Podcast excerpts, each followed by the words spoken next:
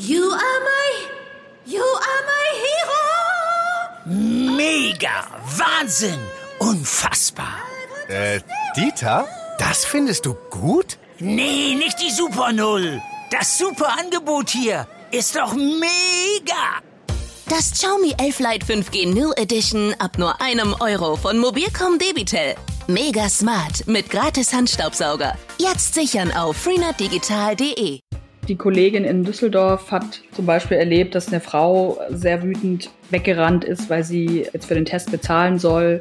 Ein anderer Mann musste sich testen lassen, weil er es für den Friseurbesuch brauchte in Düsseldorf und sagt dann eben jetzt, okay, dann muss ich jetzt halt für den Herrenschnitt doppelt so viel bezahlen, aber nimmt es halt auch in Kauf. Seit Beginn dieser Woche sind die Corona-Schnelltests nicht mehr kostenlos. Aber entscheiden sich dadurch jetzt mehr Menschen für eine Impfung? Über die Stimmung an den Testzentren und wie Betroffene auf die neue Regelung reagieren, darüber sprechen wir gleich. Bonn Aufwacher. News aus Bonn und der Region, NRW und dem Rest der Welt.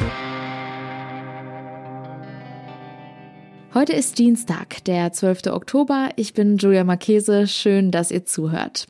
Wenn ihr künftig keine Folge des Aufwachers mehr verpassen wollt, dann lasst uns doch gerne ein Abo auf eurer Podcast-Plattform da. Wir starten wie immer mit den Meldungen aus Bonn und der Region. Im Siebengebirge ist ein Propellerflugzeug abgestürzt. Zwei Menschen sind bei dem Absturz am Montagmorgen ums Leben gekommen. Das Kleinflugzeug war vom Flugplatz Hangela gestartet und auf dem Weg nach Hamburg, als es zu dem Unglück kam. Der Absturzort liegt am Hang des Lorberg unweit der Festungsruine Löwenburg.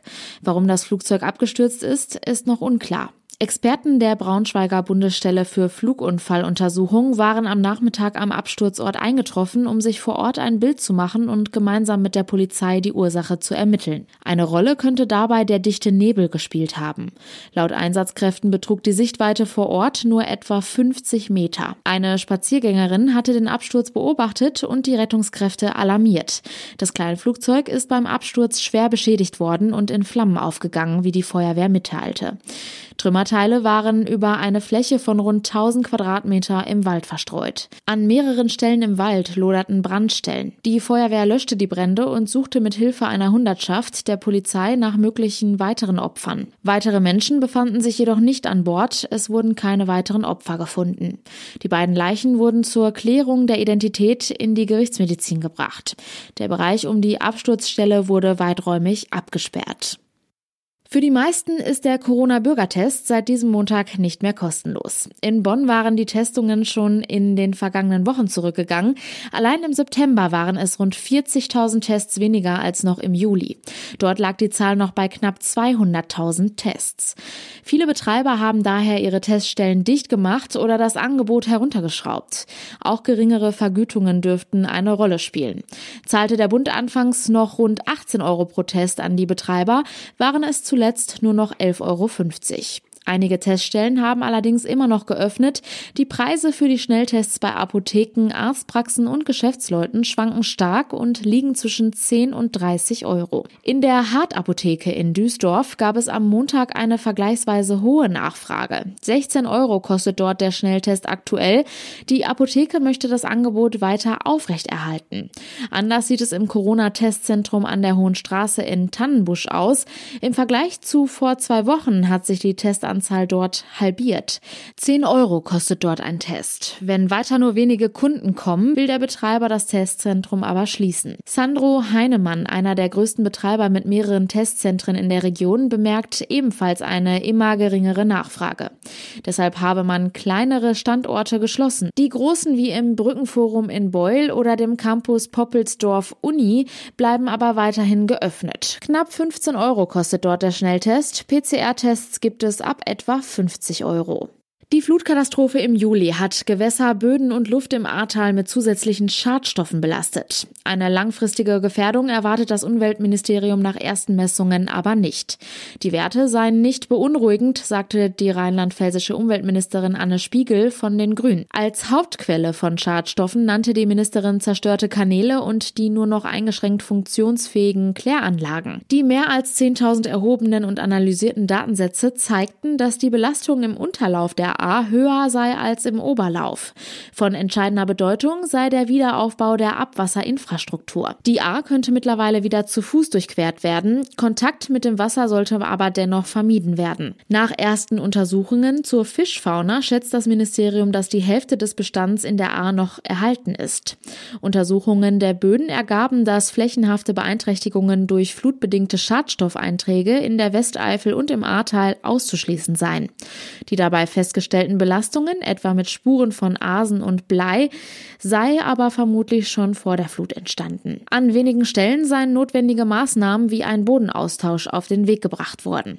Leicht erhöhte Schwermetallwerte ergaben sich bei der Messung von Staub in der Luft, etwa am Ahrtor in Ahrweiler. Insgesamt gebe es aber in dieser Hinsicht keinen Anlass zur Sorge, dass es zu gesundheitlichen Beeinträchtigungen kommen kann, sagte Umweltministerin Spiegel. Und jetzt kommen wir zu unserem ersten Top-Thema. Ihr habt es bereits bei uns im Aufwacher gehört. Die Corona-Schnelltests, die sind ab sofort nicht mehr kostenlos. Das soll auch dazu führen, dass sich Ungeimpfte dadurch vielleicht doch für eine Impfung entscheiden. Meine Kollegin und NRW-Reporterin Claudia Hauser hat verschiedene Testzentren besucht, um zu hören, wie die Menschen auf die neuen Regelungen reagieren. Hallo Claudia. Hallo, guten Morgen. Du hast Eindrücke aus Köln und Düsseldorf gesammelt. Optisch ist die Regel noch nicht überall angekommen. Die meisten Leute wissen aber Bescheid, oder? Ja, genau, das kann man so sagen. Die Leute sind informiert. Also es hängen zwar hier und da noch die Schilder draußen, kostenlose Bürgertests, aber die Tests kosten jetzt Geld für alle Ungeimpften. In Düsseldorf war unsere Kollegin Melissa Schulz unterwegs in zwei Testzentren und ich habe in Köln mich mal umgeschaut und war auch in der Apotheke, die von Anfang an auch schon äh, Corona-Tests durchführen. Und genau, die Tests kosten unterschiedlich jetzt. Also 15 Euro 14,90 Euro, 16 Euro. Aber halt so um den Dreh kosten die Tests jetzt und die Leute müssen einfach jetzt bezahlen. Du hast dich mit mehreren Menschen unterhalten, unter anderem mit einem Mann, der sich hat testen lassen.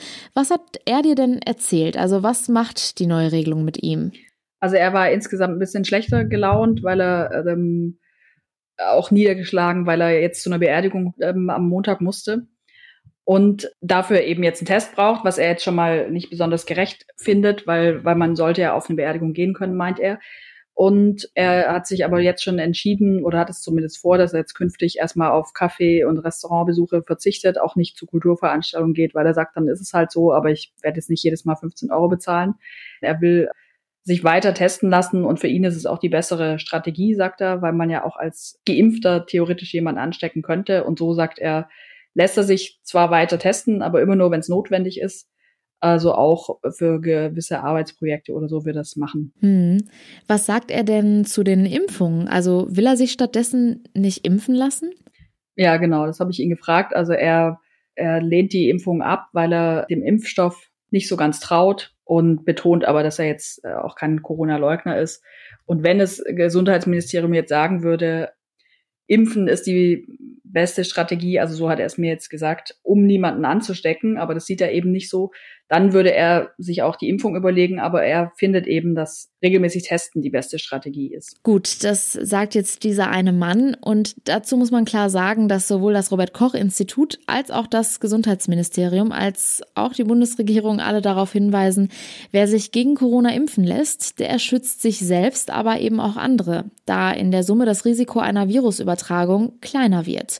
Und dazu kommt dann noch das Testen und die AH plus L-Regel on top. Von welchen anderen Reaktionen kannst du denn noch berichten? Die Kollegin in Düsseldorf hat zum Beispiel erlebt, dass eine Frau sehr wütend weggerannt ist, weil sie jetzt für den Test bezahlen soll. Ein anderer Mann musste sich testen lassen, weil er es für den Friseurbesuch brauchte in Düsseldorf und sagt dann eben jetzt, okay, dann muss ich jetzt halt für den Herrenschnitt doppelt so viel bezahlen. Aber nimmt es halt auch in Kauf. Also die Leute sind schon insgesamt, haben schon ruhig reagiert und haben jetzt auch äh, das Personal in den Impfzentren irgendwie Unmut spüren lassen. Aber ähm, ich glaube, das tut schon weh, also dass sie jetzt zahlen müssen. Was sagen denn die Menschen, die solche Tests durchführen, also zum Beispiel Apotheker und Testzentrenbetreiber? Also mein Eindruck war jetzt eher, dass sie, dass sie davon ausgehen, dass die Leute sich auch eher nicht mehr testen lassen. Also dass sie dann aber auch auf äh, gewisse Besuche äh, eben verzichten, so wie ich eben gesagt habe, jetzt eben nicht mehr ins Café gehen und so, weil es dann zu teuer wird. Die merken jetzt schon, dass es weniger Leute sind, die zum Testen kommen. Also eine Apothekerin in Köln hat es auch gesagt, dass sie das extrem merkt. Die haben sonst bis zu 100 Leute getestet und da äh, an dem Vormittag waren jetzt gerade mal so eine Handvoll Leute da und darunter auch einige Kinder, die ja auch weiterhin die Tests umsonst kriegen. Und genau, eine andere Frau von, von einem Testzentrum ähm, hatte so ein bisschen Sorge, dass sie jetzt äh, beschimpft wird oder dass sie viele Diskussionen hat. Das war aber nicht so. Die hatte schon 14 Leute getestet Darunter waren aber auch zwölf Kinder und das wird jetzt nach den Ferien wohl auch wieder abnehmen natürlich, weil die Kinder dann in den Schulen getestet werden. Also es wird insgesamt, wird das ganze Geschäft deutlich weniger werden. Wenn wir jetzt ein Fazit ziehen, was nimmst du von deiner Recherche mit? Du hast ja jetzt niemanden getroffen, der gesagt hat, gut, ich gehe mich dann jetzt tatsächlich morgen impfen. Nee, haben sie nicht gesagt. Ich glaube trotzdem, dass es dazu führen wird, dass jetzt doch noch ein ganzer Schwung sich impfen lässt, weil es einfach immer unbequemer wird, ungeimpft zu sein die, die jetzt bezahlt haben, haben das schon auch zähneknirschend gemacht. Also 15 Euro jetzt alle zwei Tage zu bezahlen, wenn man unterwegs sein will. Das summiert sich natürlich. Also ich glaube, dass es schon den Effekt haben wird. Das werden wir natürlich weiter beobachten. Danke dir, Claudia, für deine Eindrücke vom ersten Tag, an denen die Corona-Schnelltests Geld kosten. Gern geschehen. Eine Gruppe vermummter Menschen mit Bannern und gezündeten Bengalos. Eine Szene, die sich letzten Sonntag vor dem Privathaus von NRW-Innenminister Herbert Reul in Leichlingen abgespielt hat. Jetzt hat die Polizei Köln die Ermittlungen aufgenommen. Es gehe um Verstöße gegen das Versammlungs- und Sprengstoffgesetz. Über den aktuellen Stand spreche ich jetzt mit unserer RP-Chefkorrespondentin für Landespolitik Kirsten Bialdiga. Hi. Hi. Kirsten, du warst am Montag im Landtag. Inwiefern war denn der Vorfall dort Thema? Ja, das äh, Thema kann man so nicht sagen, aber ich äh, hatte im Landtag zu tun und äh, es war schon deutlich festzustellen, dass die Sicherheitsvorkehrungen vor dem Eingang ähm, verschärft worden waren. Also es waren deutlich mehr Polizisten im Einsatz, es war auch berittene Polizei unterwegs und alles, was sich rund um diesen Eingang bewegte, inklusive mir, wurde sehr genau in Augenschein genommen. Und äh, ja, also eine gewisse Anspannung war da schon zu bemerken. Hm, okay. Klären wir nochmal den aktuellen Stand. Die Polizei Köln hat die Ermittlungen aufgenommen. Wie geht es jetzt weiter? Ja, also der Staatsschutz hat die Ermittlungen übernommen. Das äh, passiert äh, immer dann, wenn äh, eben gegen staatliche Institutionen äh, ähm, solch eine mögliche Straftat verübt wird. Und ähm, da hat sich eine, so habe ich das äh, von äh, dem Pressesprecher des Innenministeriums gesagt bekommen, eine vierköpfige Ermittlergruppe gebildet. Ähm, es ist unglaublich, dass sich da Vermummte zusammenrotten und vor ein Privathaus ziehen und ähm, auch wenn der Spuk schnell vorbei war, wohl angeblich nach 15 Minuten, ähm, so ist es aber eben, so sagte mir der Sprecher, ein vierköpfiges Team und das sei ein kleines Team. Was weiß man denn über die Beweggründe der Menschen, die vor Ort protestiert haben? Das ist noch nicht ganz klar, da wird auch noch ermittelt. Ähm, es gibt äh, eine Zeugenaussage, die darauf hindeutet, dass wohl ähm, einmal die, diese ähm, Vermummten ähm, sich gegen das neue Versammlungsgesetz wenden, also dass sie wohl da ihren Protest auf diese um, ähm, merkwürdige und wirklich völlig ähm, indiskutable Art zum Ausdruck bringen wollten. Und ähm, es gibt auch erste Hinweise, die aber noch nicht gesichert sind, wie ich aus äh, Sicherheitskreisen gehört habe, ähm, dass ja, dass, dass es äh, eher dem linksextremen Milieu zuzuordnen ist. Du hast gerade angesprochen, dass es dabei auch um einen Protest gegen das neue Versammlungsgesetz gehen könnte. Kannst du noch mal erklären, was es damit eigentlich auf sich hat? Ja, da äh, ist zurzeit in, im Parlament, aber ich finde, wir sollten es jetzt äh, erst noch mal trennen. Also das, der, das Versammlungsgesetz mag der Hintergrund sein. Das muss jetzt auch noch abschließend ermittelt werden. Aber es ist eben keine, überhaupt keine Art der Auseinandersetzung. Und es ist wie auch ähm, sehr viele Landespolitiker an diesem Tag zum Ausdruck gebracht haben, ähm, gleichbedeutend mit einem Angriff auf die Demokratie, wenn solche Drohgebärden vor dem Privathaus eines Ministers oder eines anderen Politikers, wenn es so etwas gibt, ähm, weil es unter anderem ja auch dazu führt, dass äh, vielleicht viele Menschen, die sich politisch engagieren möchten, das dann nicht mehr tun. Und da sind wir schon bei einem der großen Probleme, die das zur Folge hat. Ein solcher Auflauf und diese ganzen, ja, ähm, Randale, die da stattgefunden haben. Das Problem ist eben, dass es viele abschreckt, sich da noch politisch zu engagieren und ähm, dann vielleicht eben auch nicht mehr ähm, die Breite der Gesellschaft so abgebildet wird in den Parlamenten, wie man sich das wünschen würde. Also konkret, ähm, Mütter mit kleinen Kindern werden sich dann vielleicht zehnmal überlegen, ob sie als Politikerinnen kandidieren wollen. Und ähm, da sind wir dann schon wieder an einem Punkt, wo man ganz klar sagen kann, es ist äh, ganz, ganz klar ein Angriff gegen alles, was ähm, ja, wir äh, Demokraten verteidigen wollen. Was waren denn die Reaktionen aus der Politik zu diesem Vorfall? Ja, es gab überall große Empörung. Ähm, die Fraktionen im Landtag haben eine gemeinsame Mitteilung und Erklärung verfasst, ähm, haben da auch nochmal, ja, genau das nochmal gesagt, worüber wir gerade gesprochen haben. Also es ist ein Angriff auf unsere Demokratie, es ist nicht tolerabel. Und ähm, wer aber glaubt, durch Gewalt gegenüber Politikern Einfluss zu nehmen, der kündige den demokratischen Grundkonsens auf. Und es gebe eben andere Möglichkeiten, wenn man Einfluss nehmen will auf einen politischen Prozess, dann gibt es in einer Demokratie ja genug andere Möglichkeiten, unter anderem eben Demonstrationen, die vorher angemeldet sind.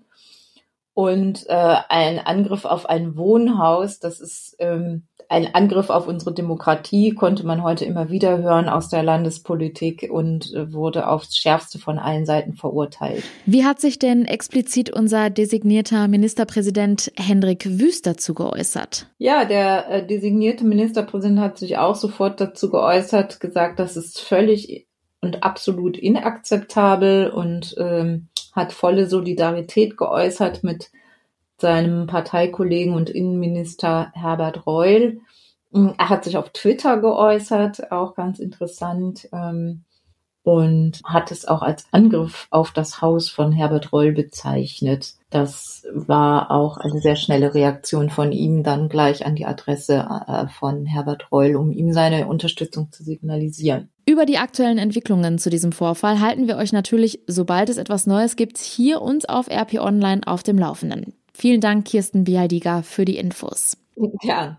Und diese Meldungen sind heute außerdem noch wichtig. Ein florierender Kokainhandel im Darknet hat zwei Männer aus Monheim vor Gericht gebracht. Die 32 und 33 Jahre alten Angeklagten sollen hinter dem Kokaingeschäft stecken, mit dem sie nach Angaben der Ermittler 2,6 Millionen Euro Gewinn machten. Heute beginnt der Prozess vor dem Düsseldorfer Landgericht gegen das Duo. Der Kölner Kardinal Rainer Maria Wölki geht in seine angekündigte geistliche Auszeit. Als sogenannter apostolischer Administrator übernimmt Weihbischof Rolf Steinhäuser nun bis zum 1. März 2022 die Leitung des Bistums. So sehe es ein Dekret aus Rom vor, das heute offiziell veröffentlicht werden soll. Das teilte das Kölner Erzbistum gestern mit. Steinhäuser werde mit der Ernennung alle entsprechenden Rechte und Pflichten erhalten. Und ich habe noch einen spannenden Lesetipp für euch. Der Wirtschaftsnobelpreis, der geht in diesem Jahr an drei Arbeitsmarktökonomen, den Kanadier David Card, den Amerikaner Joshua Angrist und den Niederländer Guido Imbens. Sie werden für ihre Forschung im Bereich Arbeitsökonomie und für ihre methodischen Beiträge zur Analyse von Kausalzusammenhängen ausgezeichnet. Und gleich zwei von ihnen haben eine enge Verbindung nach NRW. Die ganze Geschichte zum Nachlesen, die verlinke ich euch in den Show Notes. Zum Schluss noch der kurze Blick aufs Wetter und das bleibt wie schon zu Beginn dieser Woche weiterhin bewölkt. Zeitweise ist auch Regen möglich. Die Höchsttemperaturen liegen zwischen 10 und 14 Grad. In der Nacht wird es dann wieder richtig frisch. Die Temperaturen fallen auf bis zu 2 Grad. Und das war der Aufwacher vom 12. Oktober. Ich wünsche euch einen schönen Dienstag. Ciao. Mehr Nachrichten aus Bonn und der Region gibt's jederzeit beim Generalanzeiger. Schaut vorbei auf ga.de.